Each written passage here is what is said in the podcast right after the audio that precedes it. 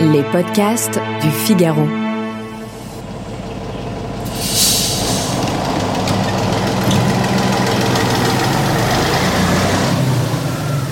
Avez-vous déjà dû déménager pour vos études ou pour trouver du travail? Cet impératif de mobilité existe depuis l'essor de la société industrielle au XIXe siècle.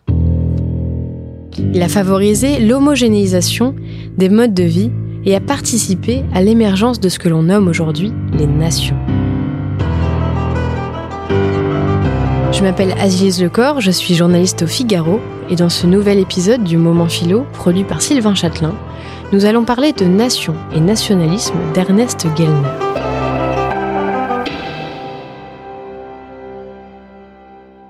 Dans cet ouvrage, paru en 1983, Gellner retrace la genèse du nationalisme, ce principe politique qui affirme que l'unité politique et l'unité nationale doivent converger l'une vers l'autre. Il retourne l'affirmation bien connue qui considère que le nationalisme est une émanation de la nation. Il affirme, au contraire, que c'est le sentiment national qui a créé les nations. Mais comment? Le nationalisme consiste essentiellement à imposer, globalement à la société, une haute culture, là où la population, dans sa majorité, voire sa totalité, vivait dans des cultures inférieures. Le nationalisme emprunte à la culture rurale ses chants et ses danses, mais tout en prétextant les protéger et les préserver, il les absorbe. Cette haute culture est diffusée par la généralisation d'une langue et est transmise par l'éducation. Le nationalisme exige d'abord que tous les travailleurs partagent une même langue. Comment atteindre cet objectif?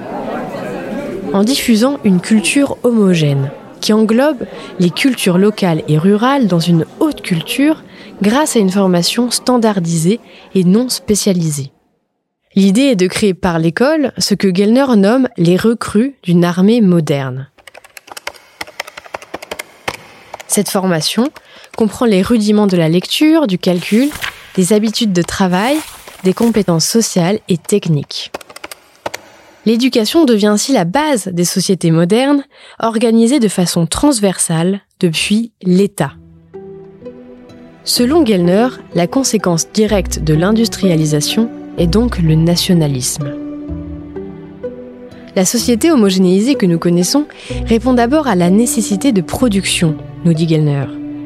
L'idéal de progrès qu'il défend se traduit donc par l'arrachement à sa terre, au profit de la mobilité sociale et par la perte des particularismes régionaux en faveur de la construction d'une haute culture qui constitue le socle de ce que nous désignons aujourd'hui comme des nations.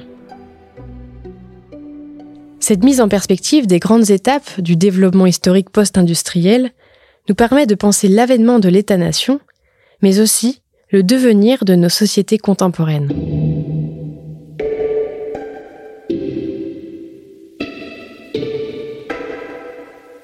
Si ce podcast vous a plu, retrouvez le moment philo sur lefigaro.fr et sur toutes les bonnes plateformes d'écoute. À bientôt!